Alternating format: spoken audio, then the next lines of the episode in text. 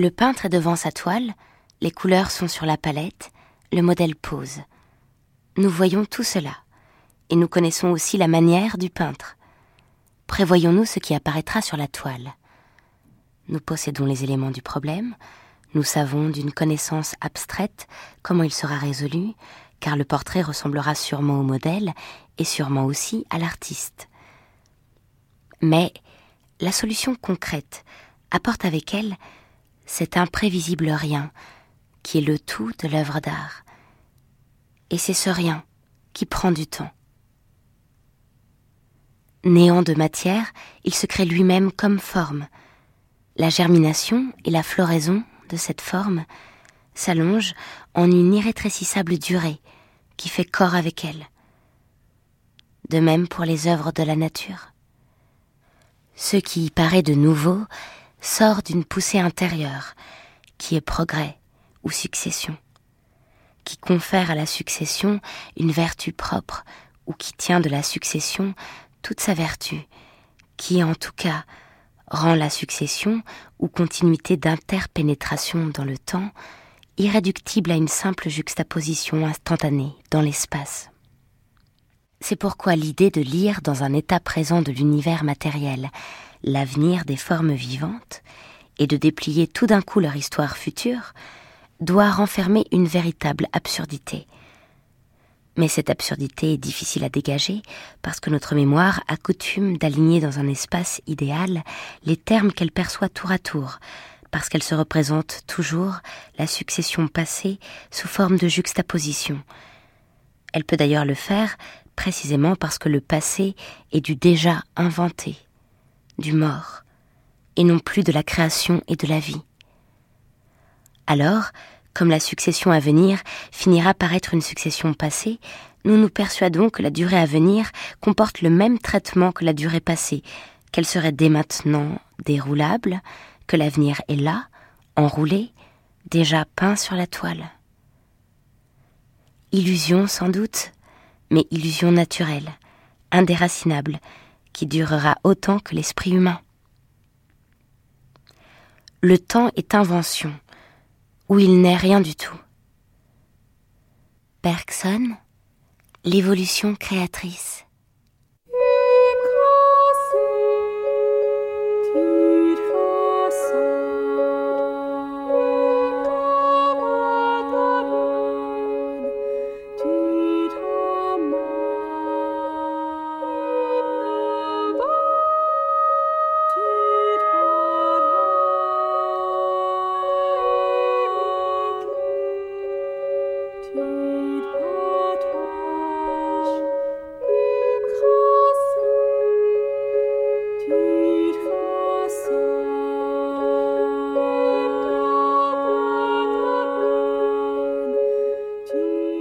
Bergson, le cinéma de la pensée. Face au nouveau. Bonjour Arnaud Boiniche. Bonjour. Bonjour David Lapoujade. Bonjour. Je vous accueille pour cette seconde partie de notre matinée consacrée à Henri Bergson. Arnaud Boiniche, vous enseignez la philosophie, vous avez écrit plusieurs articles sur Bergson et vous participez actuellement à la réédition des œuvres complètes de Bergson. David Lapoujade, vous êtes maître de conférences à l'Université de Paris 1. Vous êtes spécialiste de James, William James, et vous avez écrit divers articles sur Bergson. Nous avons déjà eu l'occasion d'utiliser les concepts d'intelligence et d'intuition. Nous allons les reprendre aujourd'hui à partir des analyses et des réflexions de Bergson dans les deux sources de la morale et de la religion, nous serons ainsi conduits à introduire d'autres concepts, tels que ceux de nouveau ou d'ouvert. Le nouveau et l'ouvert, deux concepts bergsoniens. Mais peut-être une précision s'impose-t-elle. Que faut-il entendre par ce terme de concept? Est-ce que vous pourriez me dire euh, ou préciser ce que ce terme proprement philosophique peut signifier, euh, Arnaud Boiniche Un concept très simplement, c'est euh, une représentation générale qui vise à dégager euh, l'essence euh, d'une chose alors on trouve chez, chez Bergson en particulier une critique du concept, une critique très précise qu'il conduit en 1903 dans Introduction à la métaphysique, dans laquelle il va reprocher le caractère artificiel ou général des concepts habituellement construits par, les, par les philosophes. Et il va chercher, lui, à partir euh, de sa philosophie qui est essentiellement une philosophie de la durée, qui donc s'efforce de retrouver les choses dans leur, euh, dans, leur mobilité, il va chercher à, non pas à abandonner le concept, mais plutôt à en proposer une, réforme, en exigeant un assouplissement de ces concepts, pour qu'ils puissent s'articuler de manière fine à ce que Bergson considère être la, la, la multiplicité de l'expérience, la multiplicité mouvante, et donc il cherche à introduire par conséquent le temps ou la durée dans le concept. David Lapoujane, le concept? Il me semble que, une des nouveautés de Bergson sur euh, la question du concept, c'est de vouloir faire des concepts, inventer des concepts qui soient à l'exacte mesure, qui soient taillés sur la chose elle-même de telle sorte qu'on n'ait pas des notions générales qui concernent, je ne sais pas, l'être, le temps, la vérité, la justice, mais que chacun de ces concepts euh, soit euh, euh, produit en fonction d'un objet précis, déterminé, pris dans son caractère concret, c'est-à-dire, comme vient de le dire Arnaud Boiniche, dans sa durée et dans l'expérience qu'on en a. Le nouveau est donc un de ces concepts. Le nouveau, c'est ce que la durée ne cesse pas de produire. Bergson a même une formule. Le temps est invention ou il n'est rien du tout. La durée c'est le temps invention. De l'imprévisible nouveauté ne cesse pas d'être créé. Bergson a même une très belle formule. Il parle, ou il utilise l'expression, efflorescence d'imprévisible nouveauté. Cette efflorescence caractérise la vie en général, et la vie des hommes en particulier. Comment est-ce qu'on pourrait définir ce concept de nouveau, Arnaud Boniche Sous quelle forme le nouveau apparaît-il? Alors, le nouveau, c'est quelque chose qui, euh, pour Bergson, a une euh, importance considérable.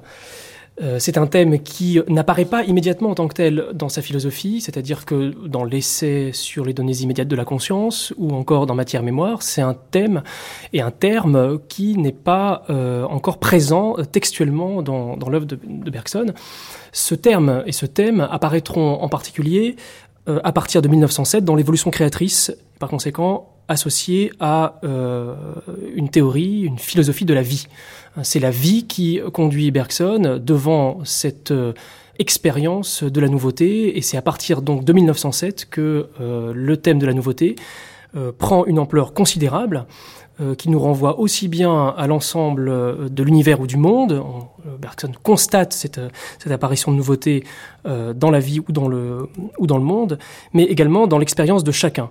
Et ce qui est important par rapport à cette expérience du nouveau, c'est que la nouveauté constatée nous oblige à supposer à remonter vers une, une source de création. S'il y a du nouveau, en fond, on pourrait dire, pour Bergson, c'est qu'il y a derrière un acte de création.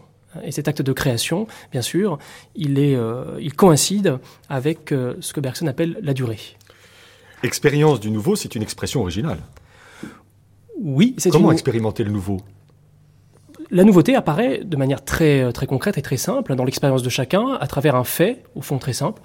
Je euh, m'apprête euh, à assister à une réunion, dit Bergson, je sais quelle personne je vais rencontrer, je sais où cette réunion va se tenir, je sais à la limite ce que je vais dire, je sais ce que les autres peut-être diront, si je les connais.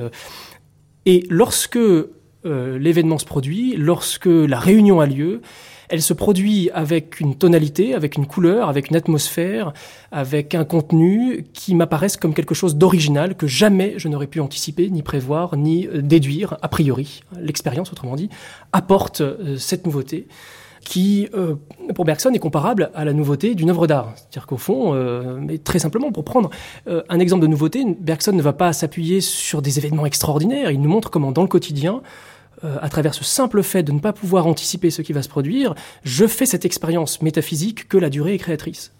Est-ce que vous iriez jusqu'à dire que le nouveau trouve son, son modèle dans l'expérience artistique ou esthétique?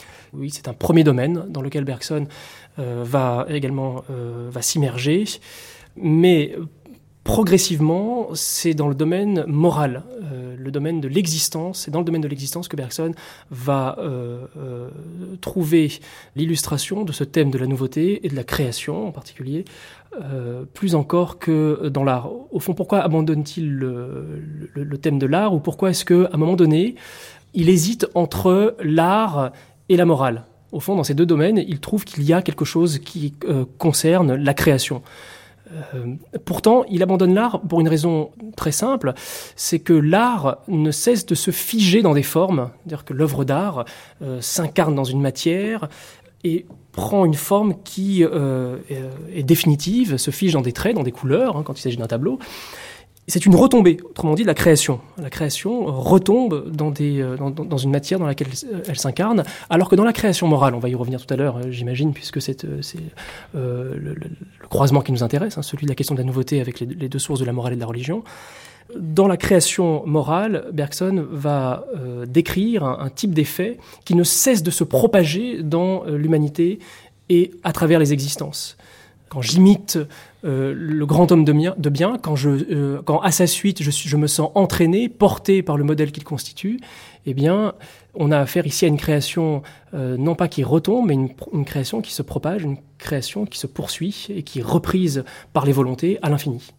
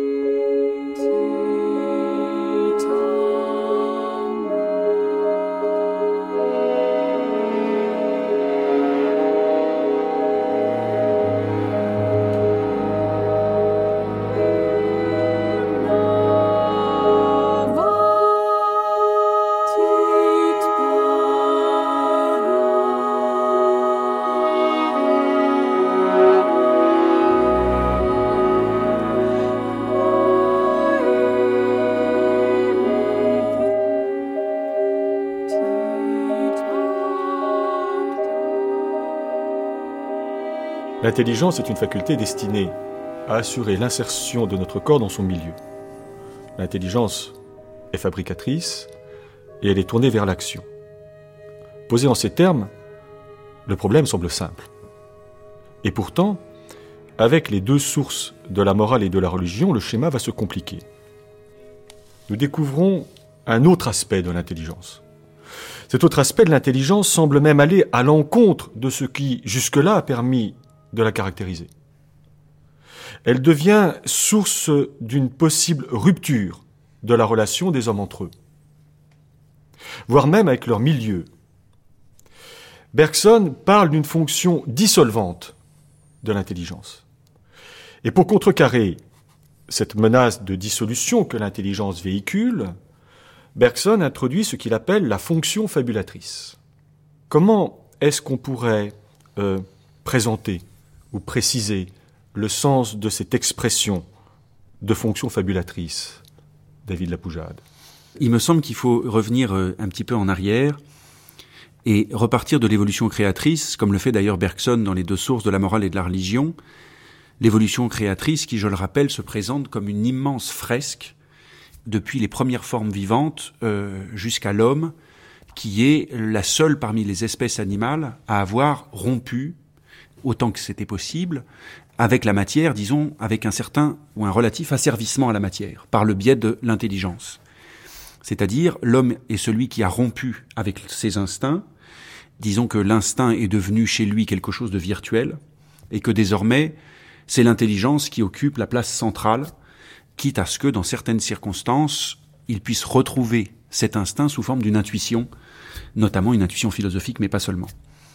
Or voilà qu'effectivement, comme vous venez de le dire, avec les deux sources de la morale et de la religion, Bergson s'attache cette fois à non plus l'évolution des espèces animales et de la vie dans son, euh, dans son ensemble, mais à l'évolution ou à l'histoire de l'humanité vue sous deux grandes questions, à savoir précisément la création morale et euh, la création de religion, pour le dire très très rapidement.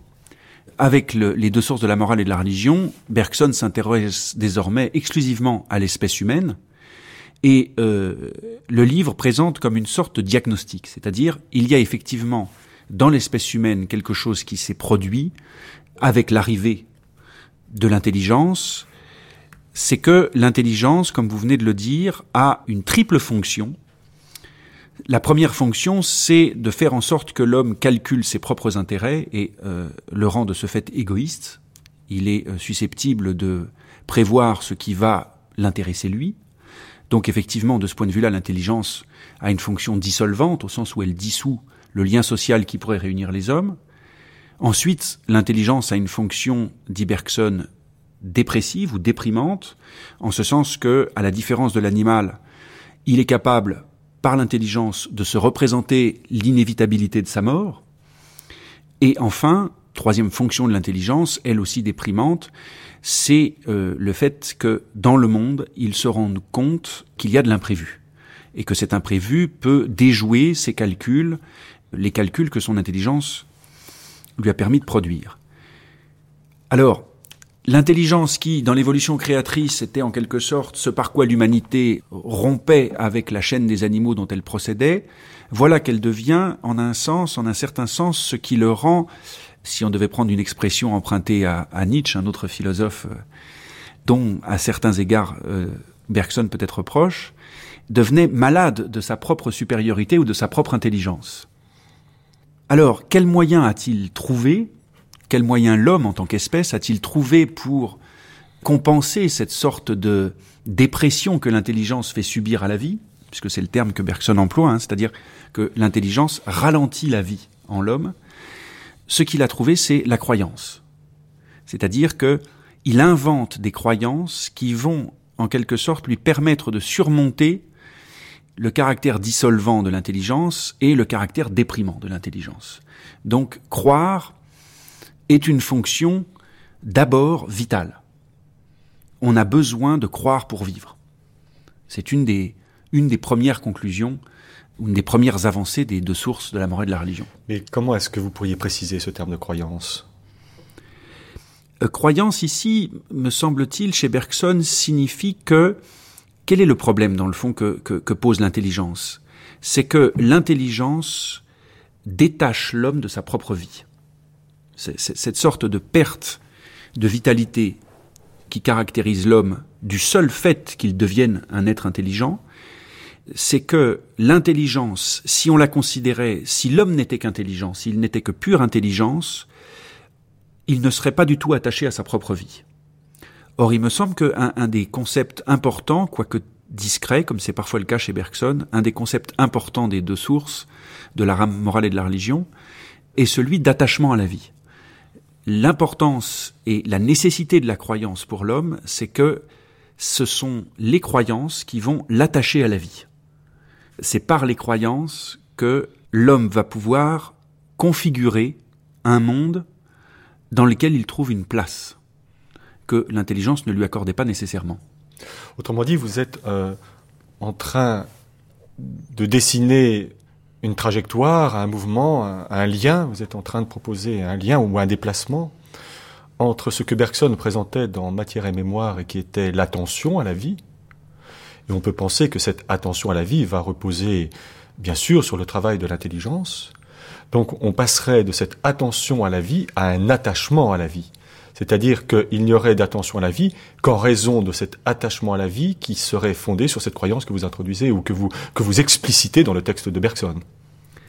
Tout à fait. Il me semble que, que euh, le concept d'attention à la vie, qui était un concept décisif pour Bergson, il, euh, il disait même dans Matière et Mémoire, dans la préface qu'il a consacrée à Matière et Mémoire après la publication de Matière et Mémoire, c'est-à-dire dans une édition ultérieure, il disait que l'attention à la vie était le concept central de Matière et Mémoire.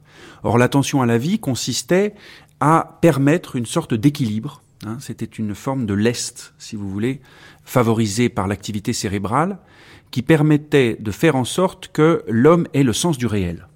Hein, c'est comme ça que Bergson parlait de l'attention à la vie, c'est-à-dire lui évitait de s'égarer dans le rêve, dans le sommeil, bref, dans des sortes de, de psychose, hein, si on devait le dire.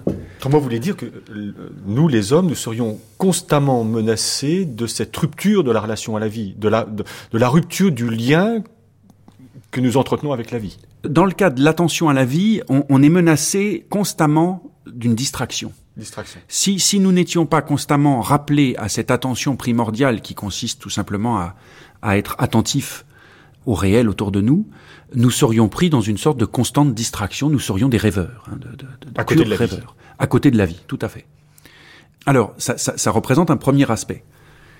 L'attachement à la vie est un concept distinct, n'est pas dans, tout à fait dans le prolongement de l'attention à la vie, puisque au contraire, dans le cas de l'attachement à la vie, c'est presque l'inverse qui se produit, c'est-à-dire, tandis que dans l'attention à la vie, il fallait se soucier de la réalité contre toute distraction susceptible de nous égarer ou de nous faire perdre pied, dans le cas présent, au contraire, il s'agit de favoriser le délire, les croyances, pour précisément que nous puissions trouver notre place au sein de la réalité. Donc, c'est comme un renversement euh, euh, de ce point de vue chez Bergson ou euh, une transformation de ce que Bergson avait pu penser par le passé. Comme si Bergson disait deux choses distinctes, hein, si on devait le dire en des termes qui ne sont pas ceux de Bergson. Le premier danger, celui de l'attention à la vie, c'est celui de la psychose, tandis que le danger de l'attachement à la vie, qui, ce qui va définir le, danger de l'espèce humaine, il me semble, euh, dans les deux sources de la morale et de la religion, c'est que l'homme s'enferme et dans son intelligence et dans, dans le système de croyances destiné à compenser les excès de l'intelligence. Par psychose, vous entendez quoi? Le, le, La perte de la réalité, au sens la, la le plus classique et le plus traditionnel. Pour présenter cette euh, idée d'attachement à la vie, vous avez utilisé deux termes qui m'ont qui ont retenu mon attention. Vous parlez de diagnostic et d'homme malade. Deux expressions qui relèvent du vocabulaire euh, médical, clinique. Est-ce que vous pourriez préciser pourquoi justement ce vocabulaire est celui qui vous permet de penser ce concept d'attachement à la vie il me semble que Bergson, euh, le, le, diagnostic, puisque c'est le mot que j'ai employé, en effet, le diagnostic de Bergson au sujet de l'humanité en général, c'est que l'humanité tournoie sur elle-même et forme le plus souvent des sociétés closes. Je veux dire, ce qui fait le caractère des sociétés closes dans les deux sources de la morale et de la religion, c'est précisément le fait que l'humanité reste enfermée à l'intérieur de ses propres constructions aussi bien les constructions de l'intelligence que les constructions fabulatrices, c'est-à-dire toutes les religions, toutes les euh, superstitions, toutes les mythologies destinées à compenser, comme je le disais, les risques que l'intelligence nous font courir de déprimer la vie ou de nous séparer les uns des autres. Eh bien, cet ensemble, qui forme ce que Bergson appelle le, le, les sociétés closes, il me semble que c'est une forme d'infantilisme de l'humanité. C'est-à-dire, Bergson le dit précisément à un endroit, il dit, dans le fond, croire, les croyances que nous avons, ce sont ce par quoi les hommes se racontent des histoires comme on raconte des histoires à des enfants. Il y a donc une sorte de d'infantilisme de, l'humanité, et Bergson va montrer dans le, dans le dernier chapitre, mais même avant le dernier chapitre de, de, de cet ouvrage, qu'il y a une possibilité de sortir de ce qu'on pourrait appeler dans le fond la névrose de l'humanité, c'est-à-dire cette sorte d'enfermement à l'intérieur d'histoires infantiles d'un côté et une intelligence dépressive de l'autre. Oui, Arnaud Boiniche. Oui, on peut peut-être repartir du cadre que vient de dresser David Lapoujade pour expliquer un petit peu mieux comment la, la, nouveauté intervient dans les deux sources de la morale et de la religion. Euh, en effet, on peut repartir et on doit repartir du clos pour comprendre comment la nouveauté surgit dans l'histoire de l'humanité comme dans peut-être dans celle de chacun. En effet, à travers cette opposition entre le clos et l'ouvert, que cherche à, à, à, nous dire Bergson et qu'il introduit à quel moment dans, dans, les deux sources de la morale et de la religion? Alors, il introduit cette distinction dans le premier chapitre qui est consacré à, l'obligation morale, mais au fond, euh, et il le dira euh, dans le quatrième chapitre, c'est euh, le principal résultat de ce livre que de dégager cette distinction comme une distinction qui doit éclairer non pas seulement des problèmes philosophiques concernant l'essence de la religion, l'essence de la morale, mais qui doit également servir peut-être de guide, de repérage pour comprendre des problèmes pratiques et politiques qui se posent euh, au moment où Bergson euh, écrit euh, son livre, c'est-à-dire dans les années 30. Quel type de problème, par exemple? La, montée du fascisme, les problèmes, la, guerre, la guerre, le spectre de la guerre qui qui qui ne cesse de, pointer dans ces années-là, et peut-être que la, distinction entre le clos et l'ouvert peut ici servir de servir de repère. Alors au fond, cette distinction entre le, clos et l'ouvert, il faut la comprendre de manière très littérale et de manière très simple. Qu'est-ce que c'est que le clos? Il faut prendre cette image spatiale euh, de manière très simple euh, comme un acte de délimitation. Alors, ce n'est pas une valeur euh, à proprement parler, c'est-à-dire c'est pas quelque chose que l'on doit vouloir, quelque chose ou que l'on doit rechercher ou quelque chose que l'on doit critiquer. C'est vraiment ici un critère, une marque. À chaque fois que l'on stigmatise, que l'on distingue, que l'on sépare, que l'on discrimine, eh bien, nous sommes dans le clos. Discriminer, vous voulez dire?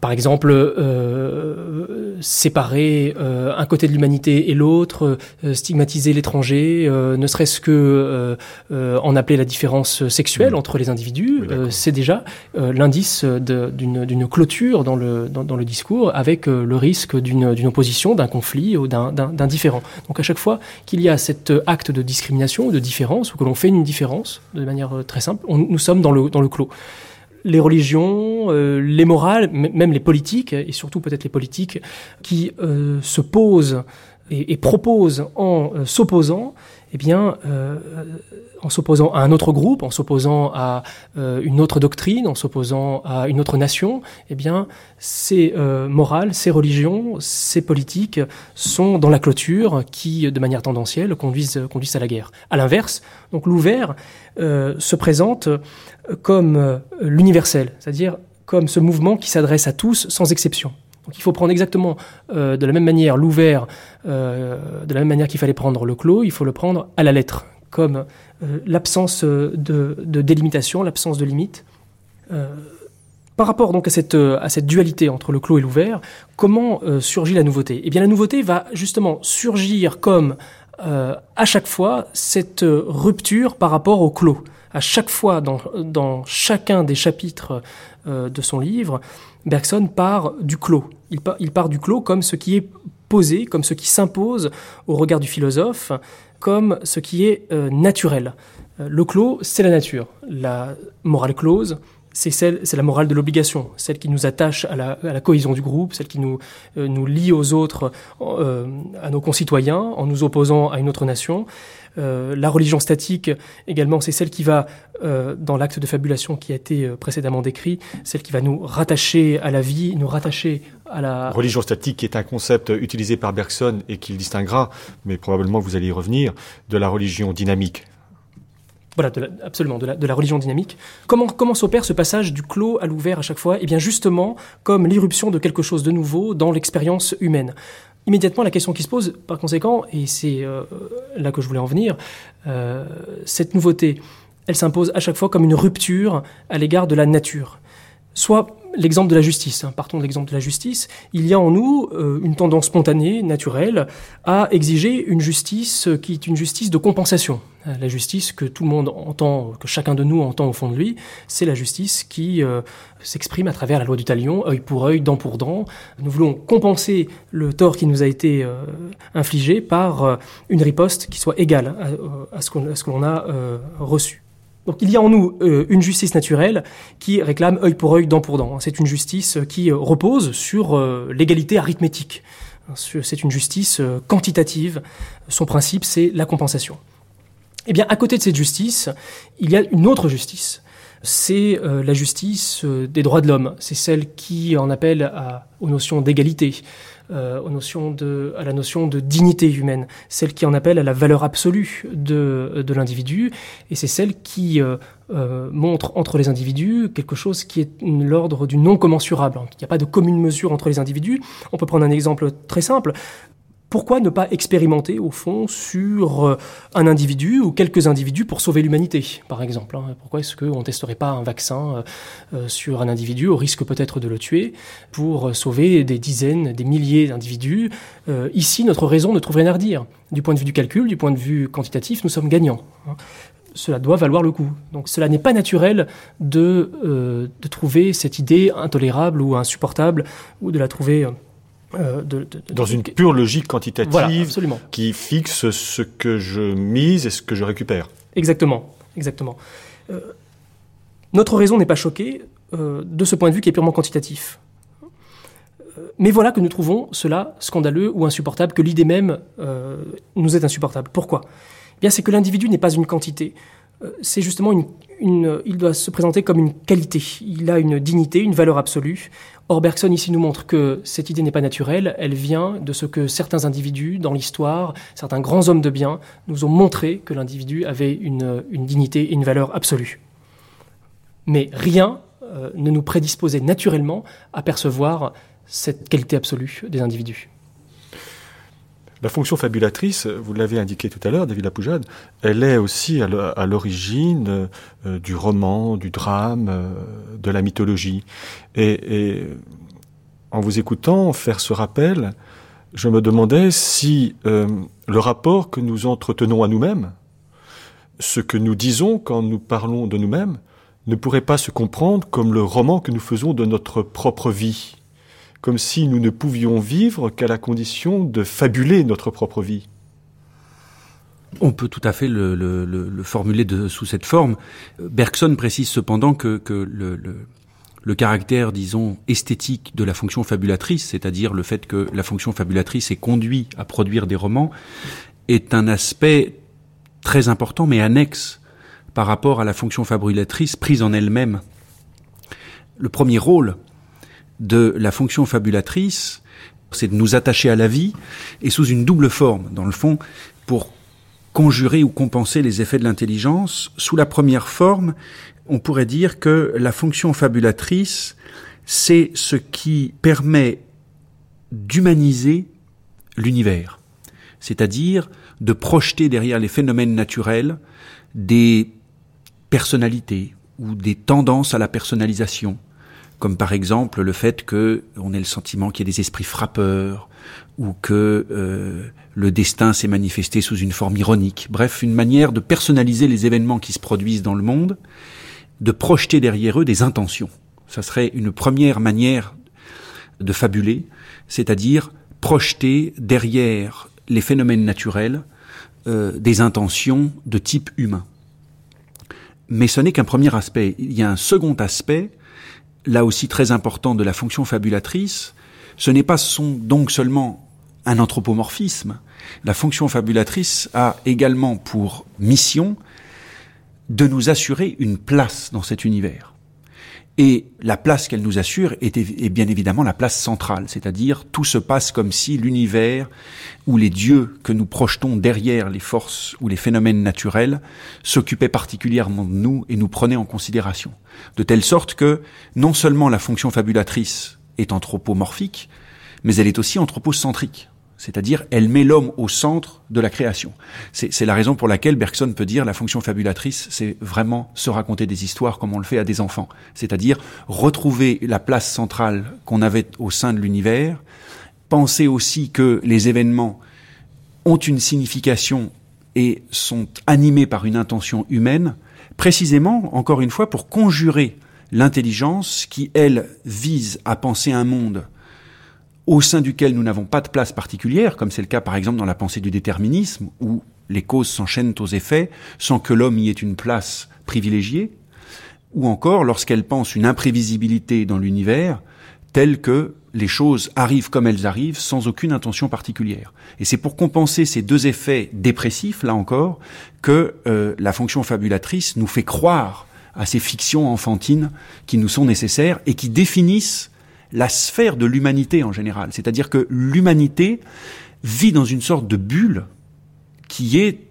composée de tout ce qu'elle projette dans le monde pour en faire un monde qui soit celui où elle occupe une place centrale et humaine. Est-ce que vous voudriez dire alors que, que le sens repose sur cette croyance que s'il y a du sens dans ce monde dans lequel nous vivons, c'est parce que euh, cette fonction fabulatrice nous fait croire, par les histoires que nous racontons, les romans que nous élaborons, que c'est cette fonction qui nous fait euh, vivre, qui nous permet de continuer à vivre C'est cette fonction qui euh, euh, définit une première forme ou une seconde forme d'attachement à la vie. La première forme d'attachement à la vie, c'est l'obéissance. La seconde forme d'attachement à la vie, c'est cette croyance.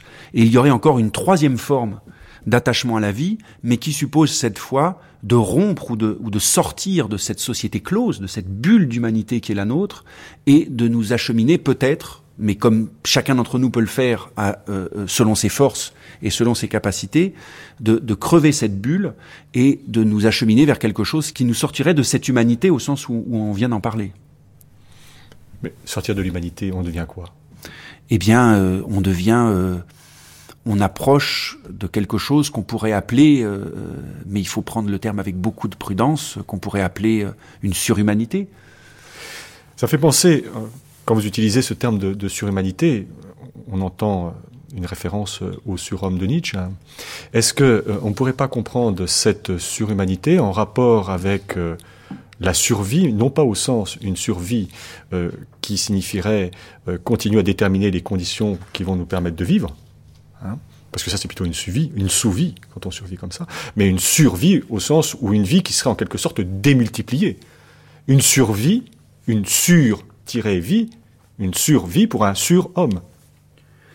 Euh, oui, il faut, il faut être, je crois, vous avez raison, je crois qu'il faut être très prudent quant à l'usage du terme surhomme qui, qui, a été le lieu d'un investissement, euh, si je puis dire, euh, théorique, politique, très fort. Il s'agit, je crois, dans le cas de Bergson, de sortir de ce qui pourrait constituer effectivement le, le, la maladie infantile de l'humanité, à savoir ces croyances euh, dans lesquelles nous vivons enfermés et qui nous attachent à la vie, qui nous attachent à des objets, qui nous attachent euh, à des dieux, qui nous attachent, euh, euh, qui nous ligotent presque de toutes les manières. Bergson suppose qu'il y a des expériences d'un attachement à la vie qui est, comme il le dit, fait d'un détachement de toute chose pour sortir de cette, humanité, Bergson pense qu'il faut en passer par une crise, qu'il appelle, lui, crise mystique, parce que les mystiques présentent pour lui le modèle le plus pur d'un détachement de toute chose en faveur d'un attachement à la vie d'un type nouveau. Et cette crise suppose d'en passer, dit Bergson, par un état anormal, par une sorte de... Alors là, de, de, de moments presque euh, de, de, de, folie. Absolument. Par lequel, dans le fond, on passe du clos à l'ouvert. C'est-à-dire par lequel on sort de cette bulle et de tous les attachements qui la définissaient pour atteindre un, un nouveau rapport avec sa propre vie et avec la vie des autres et avec euh, euh, l'ensemble de l'univers. Donc il y a là une, un bouleversement considérable euh, Bergson parle d'une sorte de, bouleversement euh, profond hein, par lequel il y a, dit-il, un réarrangement systématique, c'est-à-dire c'est l'ensemble du système dans lequel nous vivions jusqu'alors qui se trouve totalement réordonné. Et on comprend pourquoi, puisqu'on passe effectivement du clos à l'ouvert, du statique au dynamique, de la vie habituelle à une vie d'un nouveau type. Donc il y a bien là quelque chose de, alors, de profondément nouveau, puisque euh, c'est de là dont nous sommes partis, une nouveauté qui a tous les aspects d'une rupture, puisque nous, nous rompons avec toutes nos anciennes croyances et toutes nos anciennes amarres, si je puis dire, mais qui, euh, euh, rupture qui est en réalité le, la réponse à un appel venu des plus des, des profondeurs de, du passé le plus lointain. Cette question du surhomme, Arnaud Boiniche, vous l'appréhenderiez comment?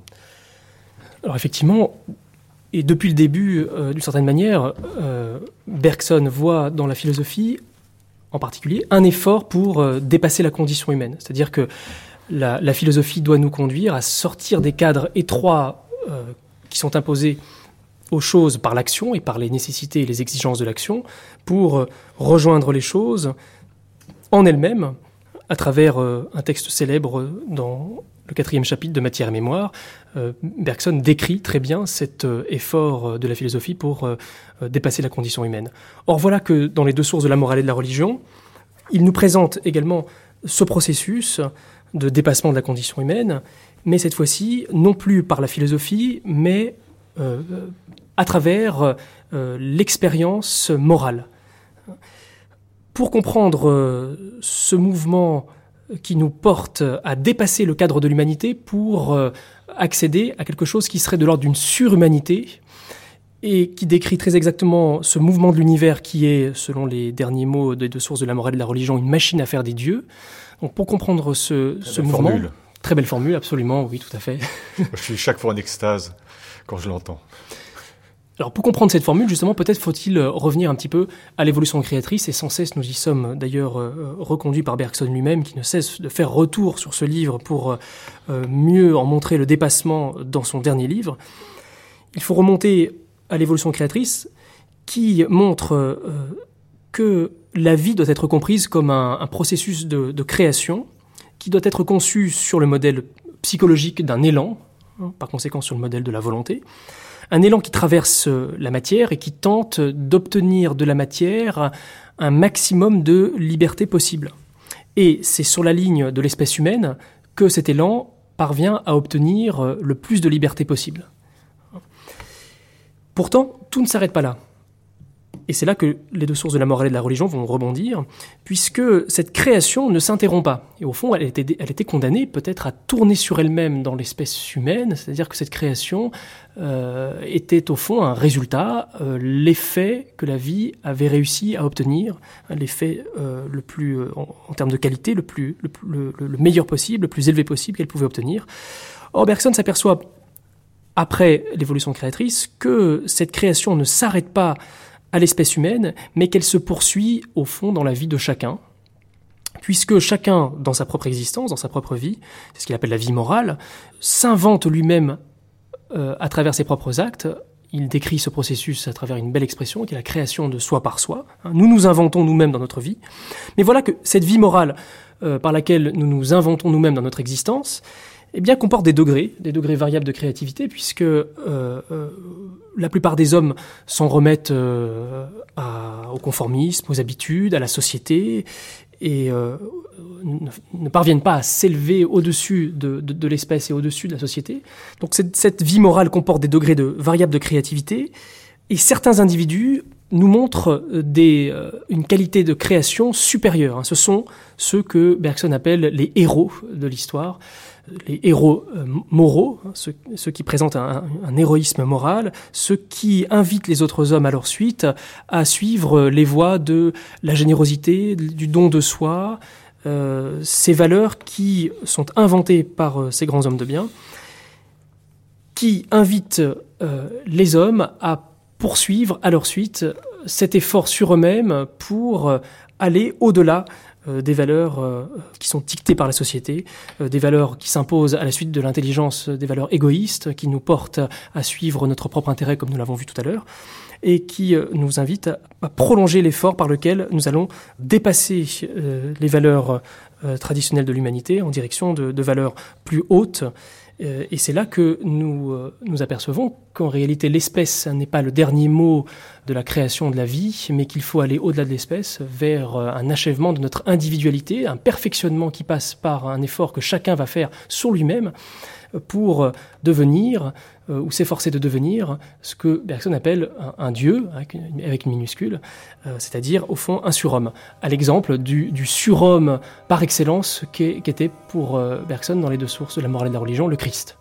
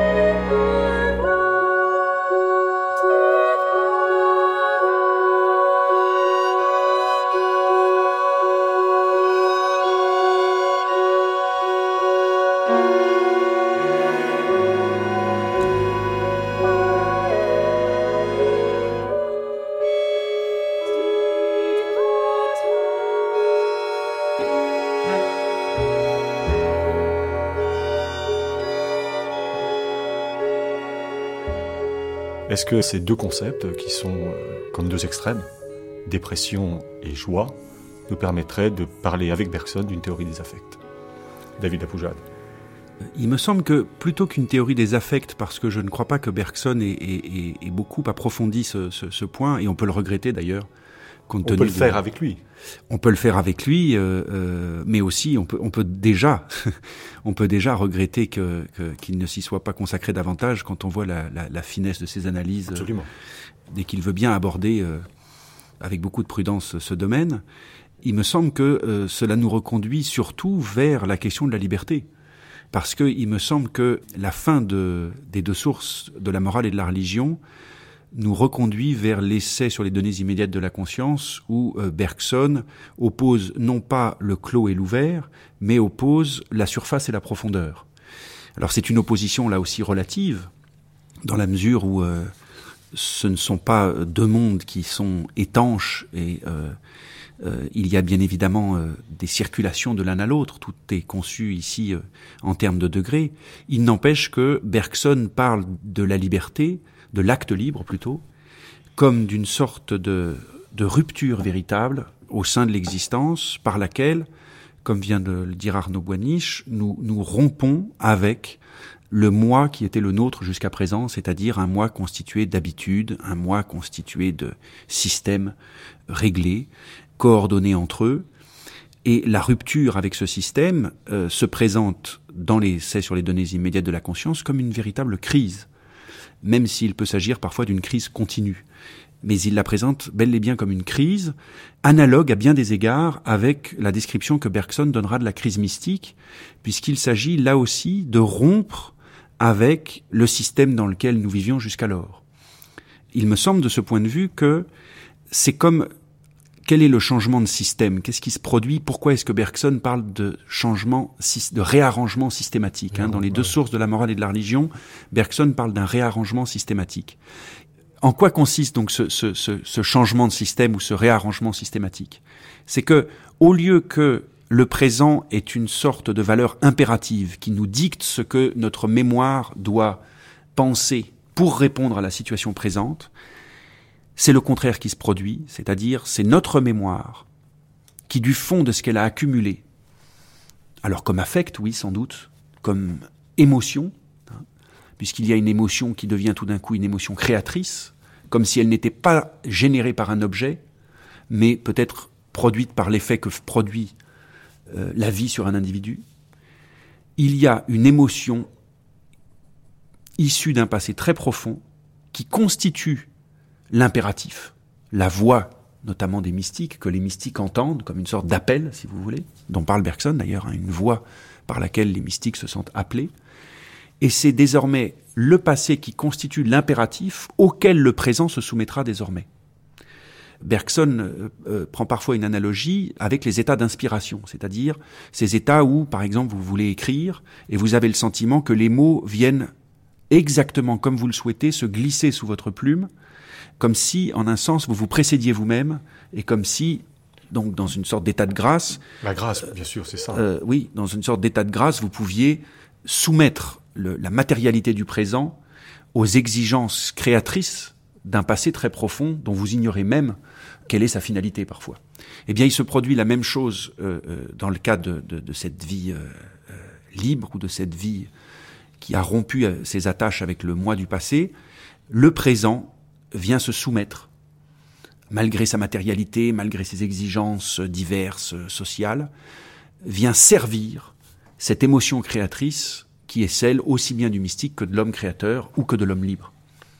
Alors bien évidemment, euh, ce sont les deux modèles, comme vous le dites, extrêmes, à l'intérieur de ces deux cas de figure, c'est-à-dire de l'homme qui n'est que répétition, habitude et automatisme, et de l'homme qui est pur, créateur, libre, animé par une la seule émotion créatrice, se glisse toute une série de degrés et de phénomènes intermédiaires ou de, figurations d'existence intermédiaires qui nous permettent de, mesurer en quelque sorte, euh, sans qu'il y, ait là quelque chose de, quantitatif, mais de mesurer les modes d'existence ou de distinguer les modes d'existence. Est-ce que la liberté manifesterait euh, cette capacité du sujet à se donner dans sa totalité Arnaud Boiniche il y a bien chez Bergson une théorie de l'affectivité euh, qui euh, engage profondément une théorie à la fois de la subjectivité et de la liberté. Hein. C'est ce qui apparaît notamment dès le premier livre de Bergson, hein, dans l'essai sur les données immédiates de la conscience. Cette théorie de l'affectivité, elle peut passer inaperçue parce qu'effectivement, elle n'est pas euh, exposée pour elle-même par, par Bergson. Elle ne se présente pas comme une, une théorie autonome. Absolument. Mais alors, euh, l'originalité profonde de Bergson, qui apparaît dès le premier chapitre de son premier livre, hein, l'essai, c'est d'articuler l'affectivité à la temporalité, ou d'articuler le sentiment et le temps que dit Bergson au fond, qui va nous permettre de rejoindre directement son dernier livre, hein, ce qui atteste véritablement de l'importance de ce thème pour toute son œuvre. Dans les dernières pages des deux sources, euh, et en particulier dans le dernier paragraphe, il est question de la joie, et Bergson avait commencé par là, euh, dans, son, premier livre, dans sa thèse, hein, alors qu'il était euh, encore tout jeune philosophe et même universitaire. Au fond, Bergson explique que le domaine du sentiment, c'est le domaine du temps. Dans l'expérience affective, d'une émotion, d'une joie intense, je fais l'expérience que je change. Je fais l'expérience d'un changement qualitatif. Je fais l'expérience que je suis en train de changer. Je fais donc l'expérience du temps. Cette articulation entre la création et le sentiment, ou entre la création et l'émotion, on la retrouve au cœur du premier chapitre des deux sources, lorsque Bergson définit la création comme émotion. Création signifie avant tout émotion. L'importance de cette euh, théorie de l'affectivité à ce moment de sa démonstration, elle, va nous permettre de rejoindre euh, la, nouveauté, la question de la nouveauté justement, et, le fait étrange et surprenant quand on y pense, que face à la nouveauté, nous soyons, nous nous sentions euh, impliqués, et que face à la nouveauté, une certaine nouveauté, hein, celle de l'expérience morale, nous soyons, nous nous sentions entraînés, hein, que notre volonté soit entraînée. Au fond, le surprenant, c'est d'associer l'original et l'universel. L'original, c'est ce qui nous surprend, c'est ce qui devrait euh, euh, susciter euh, peut-être la crainte ou la réprobation. Comme une œuvre d'art. Exactement, voilà, face à l'œuvre d'art géniale, le, premier, le premier mouvement n'est pas forcément celui d'adhésion. Et au contraire, précisément parce qu'elle est nouvelle, je ne vais pas adhérer spontanément, elle dérange mes, impressions, mes, habitudes de perception. Et pourquoi? Quand nous sommes face au grand, au grand homme de bien, face au, grand mystique, pourquoi nous sentons-nous pourtant entraîner.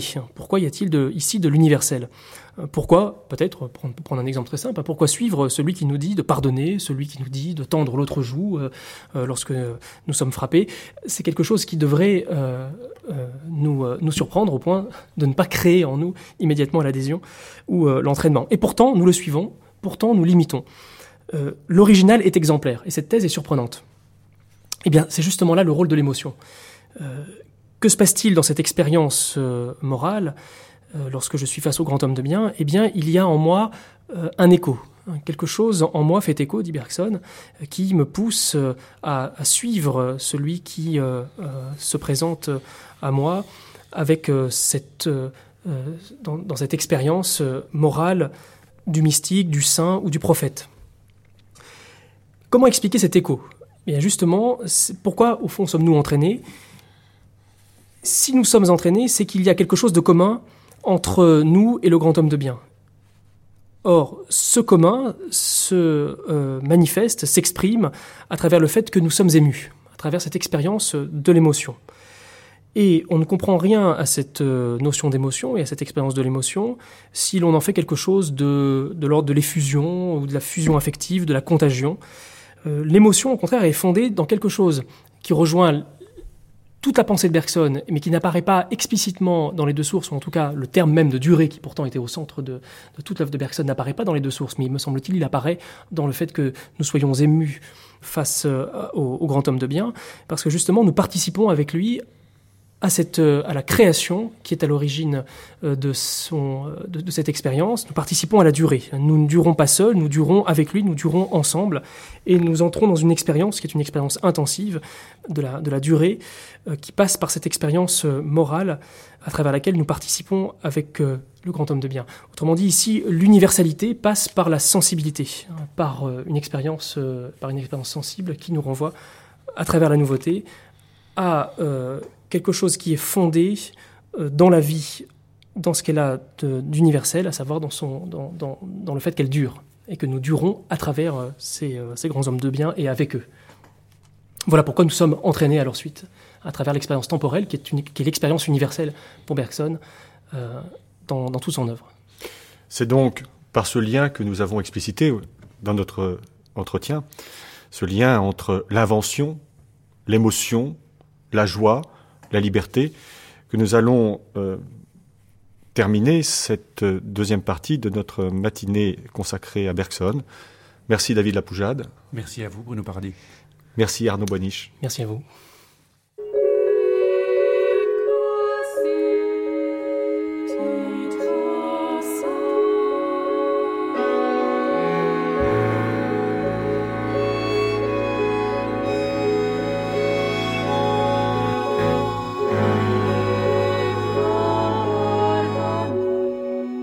Bergson, le cinéma de la pensée, une émission de Bruno Paradis. Dans quelques instants, nous continuerons notre matinée bergsonienne en étant reçus par Michel Serres.